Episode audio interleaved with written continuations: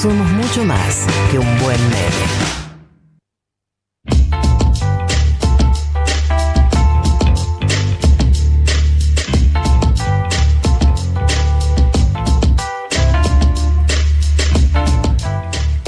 ...1527, hemos escuchado a Basónicos, hemos ya nos hemos alejado del mundo de los olores del que veníamos y nos vamos a adentrar en un mundo, en, literalmente en el mundo, en el mundo que, que, tenemos a nuestro alrededor de la mano del querido, del único, del inigualable Juan Elman. Gracias por estar con nosotros. Hola chiques, ¿cómo están? Bien. Hola. Vengo a hablar de un tema que no es tan sexy y no se puede leer, pero bueno, es un poco menos importante también. No, ¿cómo? es un poco más solemne, ¿no? Sí, también. Bueno, va, va, va a hablar de, de, la guerra. Yo ya, se los spoileé todo el programa, pero ahora Juan lo va a explicar bien, porque yo lo expliqué muy superficial. Bueno, vamos, el título de hoy es ¿Qué onda la guerra en el siglo XXI? Me, me encanta. O sea, la guerra es un tema central en la política internacional, es un tema que está un poco en nuestro imaginario, el cual hablamos, pero me parece que al menos nosotros, digo, desde Conosur, desde Argentina, hablamos, vemos a la guerra no como algo del presente, ¿no? Como algo del pasado, como un riesgo potencial eh, del futuro, digamos, como un riesgo, pero no como algo que sucede en otras partes del mundo. No sí. sé si coinciden con esta idea. Sí, sí, sí, sí, totalmente, totalmente. A ver, van dos ideas de, de, por qué podría ser así. O sea, primero, una cuestión geográfica. Nosotros vivimos, y cuando digo, insisto, nosotros hablo desde Cono Sur, desde Argentina, vivimos lejos de zonas calientes de conflicto. Seguramente si éramos en, África, Medio Oriente, nuestra subjetividad respecto a la guerra sería muy diferente. Y ni siquiera, digo, si nosotros viviéramos en otros lugares de la región, me parece que nuestra experiencia con la guerra sería mucho más cotidiana, digamos, no la veríamos como algo lejano. Digo, para muchas sociedades la guerra es parte de la, de la vida cotidiana, digo, es parte de, es como un ruido de fondo. Justo, digo, acá hay algo, un paréntesis que quiero hacer, que ayer estábamos comentando, no sé si voy a comprometer a María del Mar, pero bueno, la voy a comprometer a María del Mar. Comprometerla siempre. Es, estábamos, porque además me parece súper interesante lo que hice. Estábamos hablando ayer con Galia de la columna, yo dije, bueno, voy a meter algunos ejemplos, y dije, meto Colombia. Y justo me manda un tuit eh, Galia, que es un tuit de María del Mar, que dice, no es sorprendente que en Colombia la gente retome la vida normal en medio de la peor fase de una pandemia, si llevamos 60 años viviendo como si nada pasara en medio de una guerra civil. Explícate, María.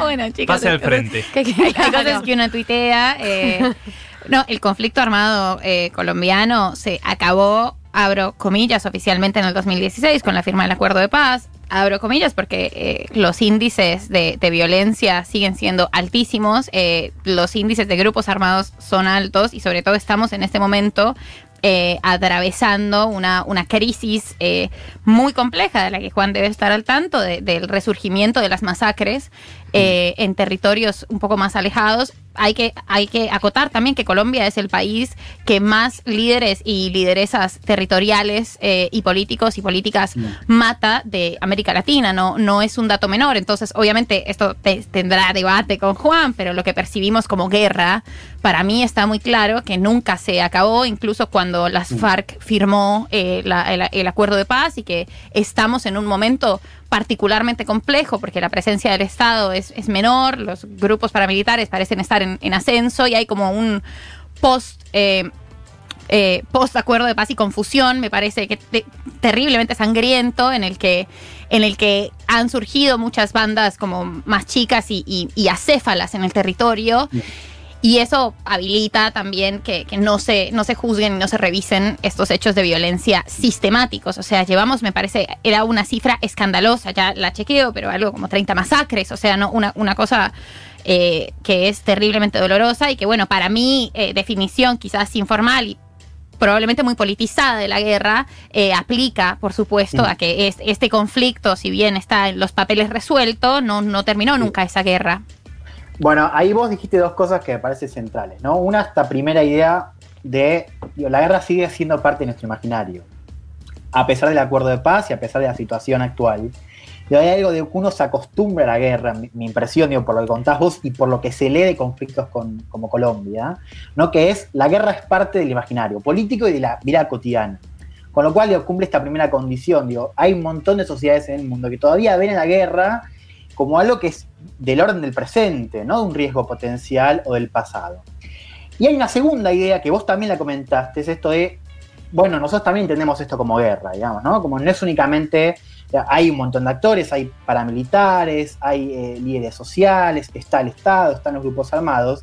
Y por eso digo esta segunda idea que es me parece que muchas veces pensamos a la guerra de una manera tradicional, digamos, seguimos pensando la guerra como la pensamos en el siglo anterior, si querés, ¿no? Que es como un enfrentamiento armado entre dos estados, ¿no? Con mensajes grandilocuentes, declaraciones de guerra, ¿no? Grandes despliegues de ejércitos, un poco la, guerra como la cuenta, ¿no? las grandes guerras mundiales. Sí, las fotos en blanco y negro. A lo Game of Thrones.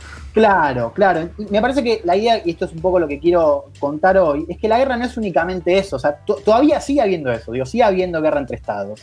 Pero me parece que hay nuevas maneras de pensar la guerra, con otros actores, con otras herramientas, con otro paradigma también, que alejan bastante esa noción de guerra tradicional que tenemos y que me parece que también explica por qué la vemos como algo lejano, ¿no? Como algo que no es parte de nuestro imaginario, a pesar de esta primera condición geográfica. Eh, Acá la idea, sí. Bueno, eh, como una última acotación sobre eso que me parece súper interesante y súper llamativo, cuando yo tuiteé esto, muchas personas me, colombianas me empezaron a, preguntar, bueno, pero ¿qué guerra? ¿Qué guerra, no? ¿Pero qué guerra estamos viviendo? A mí claramente me parece que es, que es, la definición de, esta guerra de la que hablas, pero sigue todavía en el imaginario, que quizás sea algo que sucede en estos países que tienen esta clase de conflictos, pero, pero que no son conflictos con otros estados, que eso no es una guerra, sino es otra cosa. Mm.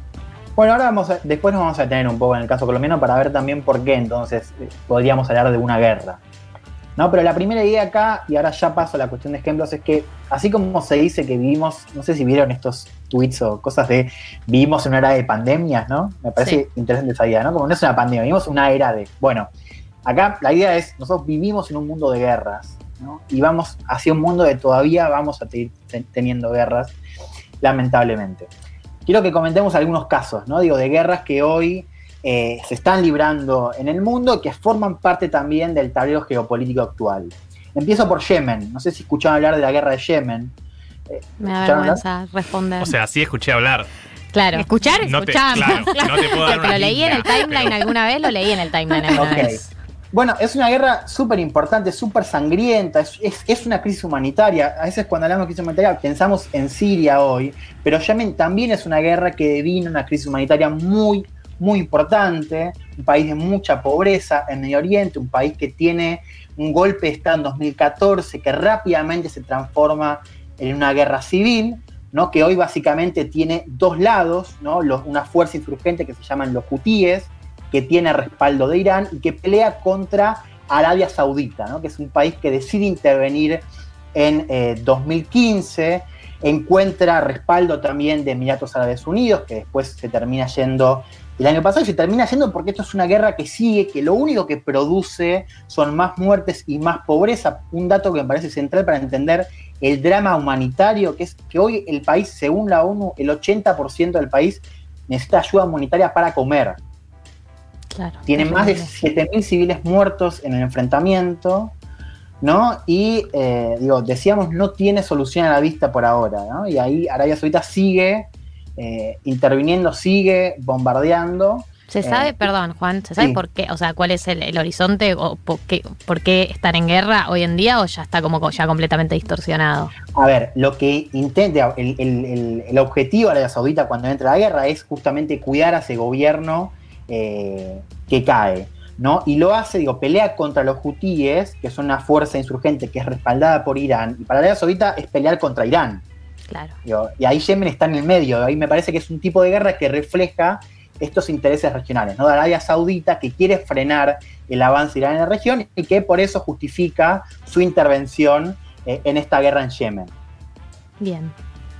Segundo punto que me parece también importante porque es una guerra que vamos a seguir hablando de acá los próximos años y te diría en los próximos meses, es Libia. Libia hoy tiene una disputa muy importante entre, también es una guerra civil, tiene dos facciones muy claras y son dos facciones que son importantes por los países que las respaldan. Acá también se cumple esta condición de un país que queda en el medio de una disputa más grande. Claro. por un lado tenemos a un gobierno, se llama un gobierno de acuerdo nacional, que queda en Trípoli, que es la capital. Es un gobierno que está, auspiciado por la ONU y supuestamente por la comunidad internacional, digo, también por la Unión Europea, pero que en los hechos está sostenido por Turquía y por Qatar, que son dos estados que, tienen intereses eh, en la guerra de Libia. Del otro lado se encuentra otro gobierno, otro, gobierno que se, dice gobierno legítimo, el del general Jalil Haftar, que es un gobierno apoyado por Rusia, por Emiratos Árabes Unidos, por Egipto y por Francia. Y esto es una guerra que decíamos cumple esas condiciones de países, un país que queda en el medio de una disputa más grande, Turquía y Qatar contra Rusia, Francia y Emiratos Árabes Unidos, en un territorio rico en petróleo como lo es eh, Libia. Libia es el más grande, el territorio más grande de petróleo en África y está ubicado en, eh, a los pies del mar, del mar Mediterráneo, que es muy importante por lo que es el comercio de gas hacia Europa. También muy importante por, por la cuestión de recursos naturales y por lo que significa económicamente. Ahí ponemos un, un, foco en Libia porque Libia es eh, un, una guerra que está empezando a dominar cada vez más la coyuntura global y me parece que de acá a las próximas semanas vamos a tener eh, novedades, sobre todo por lo que es Turquía contra el resto de países que incluye a Francia. Ay, perdón. No, Eh. hay, hay- lo que me pasa a mí es que nosotros estamos tan lejos de ese territorio que nos parece otro mundo, literal. Pero si ven el mapa está, no sé, un par de kilómetros de Italia. Que tal vez es mucho más cercano Claro. para nosotros. Estamos todos ¿no? googleando el mapa. ¿no? Sí. Julián, No, y otra cosa que, que por ahí es una sensación mía, pero que me parece que aparece mucho, es el debate por el gobierno legítimo, ¿no? ¿Quién es el gobierno legítimo de estos territorios? Como que siempre me parece que está, está presente, por lo menos en estos casos que nombrabas. Totalmente, digo, ahí son dos casos de guerra civil. Mm. ¿no? Y esto que decía Marto también es importante, digo, importante para entender también por qué Europa, que ve en Libia también un corredor de refugiados, pues justamente por la cercanía, dice, ah, bueno, este, este conflicto, si se va de las manos, es un problema también para nosotros, ¿no? Y además tenés a Francia que está involucrado ahí en uno de esos bandos. Vamos a África, una guerra también importante o una franja muy conflictiva que es el Sahel, digo, también para que googleemos un poco y vayamos eh, familiarizándonos con estos territorios. Yendo. acá. El Sahel es una franja que si uno lo ve en el mapa, es, es como en la mitad, de- es una franja que va de este a oeste, de punta a punta, que está como en, la mitad de- del mapa, un poquito más arriba de la mitad, en África, del norte. ¿no? Y es una franja que incluye a Senegal, a Mali, a Burkina Faso, a Níger, el sur de Mauritania, el norte de Nigeria, o sea, son varios países y es una zona súper conflictiva, eh, sobre todo por las insurgencias yi- yihadistas que pelean entre ellas y también contra los estados. Está metida Francia también, ahí tenés varios grupos muy conocidos. El, más conocido es Boko Haram, que es una fuerza yihadista que arrancó peleando contra el estado de Nigeria, pero después terminó con proyección regional. Ahí también hay muchísimas muertes y un, tablero súper complicado, ¿no? En países además muy pobres. Después tiro un último ejemplo más de guerra que- que- que es importante, que sigue hoy peleándose, que es la guerra del Donbass. No sé si la escucharon, es una guerra en Ucrania que se pelea desde 2014 y que tiene, por un lado, al ejército de Ucrania, que pelea contra fuerzas separatistas del este de Ucrania y que son respaldadas por Rusia. Mm. Vamos a traer el dato que a nadie le importa, pero mi apellido es ucraniano. Dato. Es Bueno, muy claro, O sea, importante. estoy re cercano a esa Es guerra. muy importante. Bueno, es parte, es parte del imaginario de Marto también. ahí. No se juegan intereses tuyos también en esta guerra, puede ser, ¿no? Sí, me acabo de enterar de esa guerra, pero sí. Bien. Bueno, es, es la guerra, no sé si escucharon hablar del Euromaidán, que fue esta revuelta, que está en Netflix, hay un documental en Netflix que lo cuenta pésimo, pero bueno, lo, cuenta- lo cuenta al menos, eh, que es esta revuelta que, que sucede en Ucrania, eh, que derriban un gobierno, un gobierno que había tirado para atrás el proceso de adhesión a la Unión Europea, así que hay una protesta que un poco dice, bueno, nosotros queremos ser parte de Europa, ahí se cae el gobierno y ahí en el medio Rusia anexa Crimea. Claro. Ya se escuchaba hablar también de eso. Sí, bueno, Sí, Crimea. sí, A de partir Crimea de ahí sí. sale- Obvio. Esta guerra en el este de Ucrania, que insisto, son de fuerzas separatistas, que se sigue peleando, que es parte de la disputa entre Ucrania y Rusia, y que por supuesto está muy seguida de cerca por Europa, ¿no? Porque está también ahí dentro de lo que es el escenario europeo, ¿no? Es una guerra que tiene más de 10.000 muertos según ONU, una, guerra que es importante. Después tenemos, al margen de, enfrentamientos armados, tenemos zonas donde tenemos muertos todas las semanas, o, o- porque siempre pasa algo, ¿no? Cada un par de meses. Ahí tenemos Gaza, ¿no? Seguro un territorio del cual eh, escuchamos hablar. Gaza es parte de lo que es eh, Palestina junto con los territorios cisjordanos. está comandado por el grupo armado Hamas y tiene un enfrentamiento abierto con Israel que decíamos cada, cada un par de semanas, cada un par de meses tenemos muertos, tenemos bombardeos, digo, son escenarios donde claramente no, no se puede hablar de una paz, digo, por más de que no haya un eh, enfrentamiento armado. Sí, que también por muchos momentos está naturalizado, como decíamos del caso colombiano, ¿no? Como que ya casi ni noticia cuando pasa Totalmente. Totalmente. Lo mismo tenemos en Irak, lo mismo tenemos en Afganistán, digo, escenarios donde, eh, donde fueron las, las avanzadas de Estados Unidos después del 9-11, ¿no? Lo que se llamó la guerra contra el terrorismo, que hoy, si bien en, en Irak y en Afganistán ya no tenés ese escenario de conflicto armado, también tenés muertes todas las semanas. Digo, está totalmente eh, naturalizado, ¿no? Y ahora también, por eso Perdón, decíamos... eh, esto- Juan, no, las que decías recién, o sea, digo, previo a, a estos que siempre tienen conflictos todas las semanas y hay muertes, el caso de Ucrania, de Libia, eh, los casos que decías recién, ¿son más guerras, digamos, como las considerábamos tradicionalmente? ¿O también tienen algunos matices como más contemporáneos, por ahí, por ahí el hecho de que sea una guerra civil y también sea parte de la vida cotidiana? ¿O tipo nuevas modalidades, digamos, de llegar adelante la guerra? O sea, ¿qué, ¿cuánto tiene de contemporáneas y cuánto tienen de tradicionales?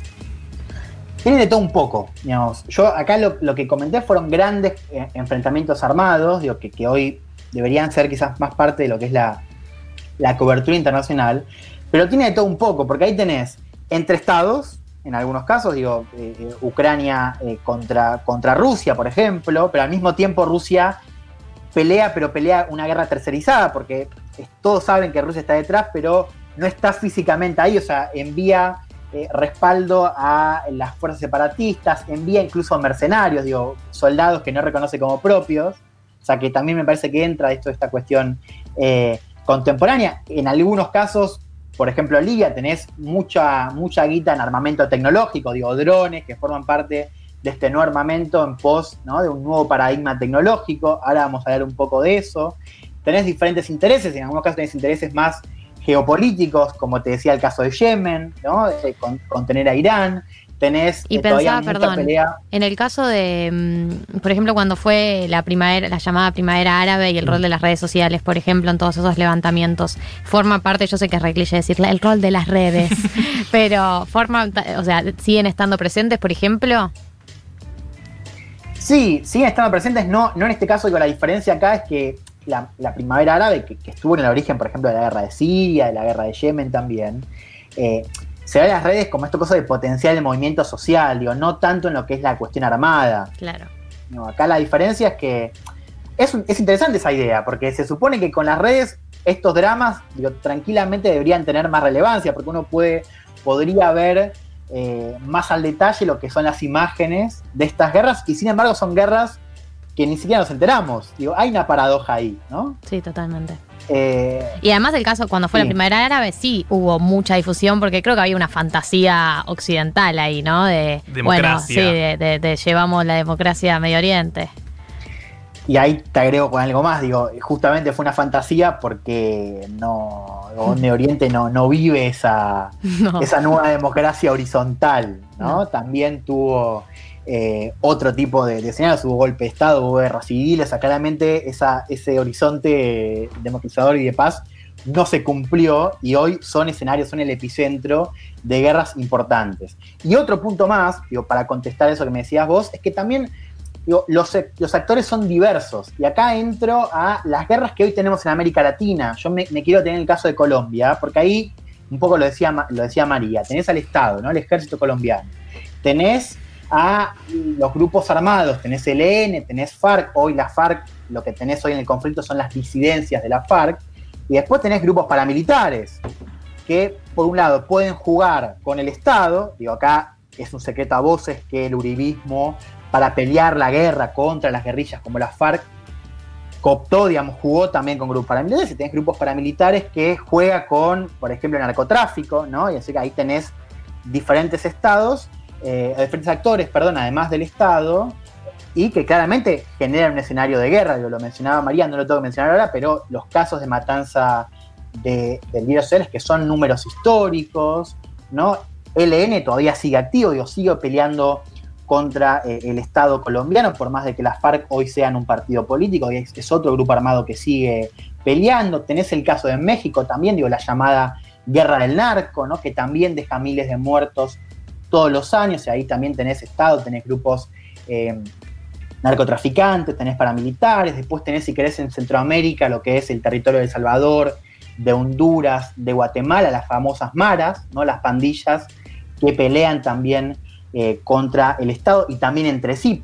Por eso también me parece que Centroamérica tiene esa subjetividad de la guerra bastante eh, anclada, ¿no? Y para ir cerrando, yo lo que quería traer, digo, al margen de, estos ejemplos, para después la idea es que un poco, si, les interesa, puedan googlear y ver también que hay muchos más eh, ejemplos de, de, conflictos que siguen hoy en la actualidad y que también estas guerras, que yo les mencioné muy al pasar, tienen más aristas, tienen un montón de intereses en juego. Les traigo dos nuevas maneras, si querés, de pensar. La primera no es tan novedosa, pero me parece que es una tendencia que va a seguir hoy en lo que es el escenario de guerra, ¿no? En siglo XXI, que es esta guerra llamada proxy, ¿no? Guerra subsidiaria o tercerizada, que son cómo los estados utilizan a terceros como sustitutos y no se enfrentan directamente. Yo les mencionaba el caso de Libia, que digamos, ahí puedes ver Turquía claro. contra, por ejemplo, Emiratos Árabes, pero no pelean ellos, sino que apoyan facciones eh, en, en, otros países. En, sí, en, el Medio claro. Oriente, cuando uno intenta, o por lo menos en mi caso, intenta como entender todo eso, es un mapa que ya te perdés. Hay sí. tantos cruces de guerras y países que en realidad era tal país contra tal, eh, que ya es casi inentendible, ¿no? Esos cruces que vos decías. Totalmente. Y, y el, el, segundo punto, la segunda idea que me parece importante es cómo la tecnología cambió la concepción de guerra. O sea, ahí cuando, cuando hablamos con Gal de esto de eh, que me preguntaba de si son contemporáneas y son tradicionales, yo le mencionaba esto de que en algunos casos el armamento que utilizado se ajusta a este nuevo paradigma tecnológico que cambia también la concepción de guerra y cómo se pelean. Yo creo que hay dos niveles ahí. Por un lado, estas nuevas herramientas y nuevo armamento. Un caso es el de los drones, ¿no? que fíjense, hoy se pelea mucho con drones y que tiene una novedad que es que no hay vías, eh, no hay personas involucradas. Nosotros que pensábamos puede... que habían sido inventados para el bien y para jugar, no, no era para eso. Parece una buena idea. Digo, claro. estos nuevos chiches se usan también para pelear. ¿no? Y, y, y, es también un, un eh, elemento novedoso y también un, un, elemento positivo, porque esto de que no haya personas eh, hace que, por un lado, el costo de vidas humanas sea menor y también, digo, la tensión lleva a, des a desescalar, digo. Hubo un caso en, en junio de 2006, no sé si se acuerdan, que es cuando Irán le, derriba un, dron a Estados Unidos y ahí Estados Unidos no contesta. Uno piensa que si hubiese un avión, que, que de no haber sido un dron, si era un, avión con vías americanas, bueno, ahí claramente Estados Unidos me parece que hubiese respondido. Ahí también me parece que los drones juegan eh, un rol interesante porque no hay eh, vías humanas y que también forman parte de estos chiches que se suman al juego de la guerra. Y el segundo, el segundo nivel es la tecnología como un espacio, ¿no? que es esta idea de la ciberguerra o de la guerra que se lleva a cabo en otros medios, ¿no? la guerra informática, sí. Digo, los hackeos, la desinformación, ¿no? O sea, ¿qué pasa hoy si de repente China eh, hackea o paraliza con un ataque cibernético al Departamento de Defensa de Estados Unidos? Eso es una roba, guerra también. Te roba la información de una vacuna, por ejemplo, ¿no? Bueno, Totalmente. yo estaba pensando en la vacuna, o sea, es como, siento que es una versión re, retro, onda Guerra Fría, pero como la competencia tácita de, de, la vacuna de distintos países del mundo, bueno, y Rusia anunciándolo cuanto antes, antes de llegar a la fase 3 y terminar todo lo... No, pero yo ya la tengo, yo ya la tengo.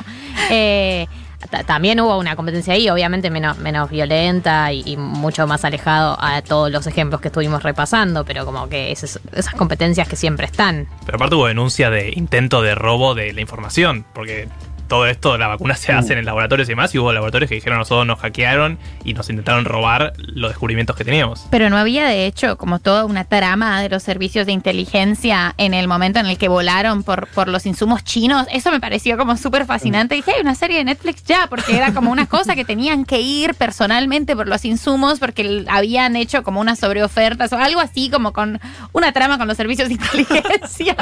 pero, pero sí, por insumos. Bueno, es interesante, digo, lo estamos discutiendo, pero pensemos que eso también puede ser una guerra, ¿no? Esta ciberguerra o guerra informática, claramente. Y no se ajusta a este, este cosa de los enfrentamientos armados, ¿no? Esta, este paradigma tradicional, si querés. Pero también uno puede pensar en estas guerras, o de repente, no sé, una guerra de desinformación que altere una elección, como lo que vimos en Estados Unidos con las acusaciones de que Rusia había alterado la elección. Bueno, me parece que eso también se ajusta a este paradigma de ciberguerra que junta también estos elementos para pensar en cómo es la guerra en eh, el siglo XXI. Cierro con esto. Las guerras, decíamos, están, Dios, siguen siendo parte de nuestro contexto global en algunos continentes, en algunas zonas como Medio Oriente, en algunos continentes como África, son parte del imaginario común, cotidiano, no hay que irse tan lejos, lo tenemos en Centroamérica, lo tenemos en México, lo tenemos en Colombia. Y una idea final, que es, como nosotros vimos, y, respondiendo un poco a lo que decía Gal, la idea de los recursos naturales como objetivo siguen formando parte de los motivos de guerra, ¿no? Ahora, tenemos que empezar a pensar que no es únicamente el petróleo, el gas y demás, los recursos naturales que, que forman parte de la guerra, sino que podemos empezar a pensar que el agua en un futuro, por ejemplo, también va a ser parte de un escenario de guerra. Digo, pensando esto de cómo el cambio climático que genera escasez de agua en diferentes territorios, tranquilamente puede ser en el futuro un motivo de guerra. ¿no? Sí, sí, es eh, algo que el espacio ambientalista lo viene anunciando hace muchos años, como en el futuro se viene un, problema geopolítico bastante grande por eso. Por ahí lo vemos medio alejado, pero no es tan lejano. Por eso, entonces la idea es un poco acercar esto, digo, sigue habiendo guerras por recursos naturales, podría llegar a haber guerras tranquilamente por recursos como el agua, ¿no? En un escenario donde la crisis climática se agudice eh, aún más, pero un poco la idea es que las guerras hay, y las va a seguir habiendo en este siglo XXI y en el mundo que viene. Qué arriba, qué arriba te cierre, te quiero, Juan. Te quiero que te cierre igual, te quiero porque yo veo el mundo de esa manera también. A guerras hay y va a seguir habiendo. Gente, basta de mentirnos. Quería hacer una última acotación, pues me corresponde como colombiana. Eh, en lo que vamos del 2020 se reportan en Colombia 43 masacres eh, y esto siempre es un, un pedido extenso de justicia, verdad y reparación para las víctimas. Gracias María por tu cierre. Gracias Juan. Gracias a ustedes, chicas.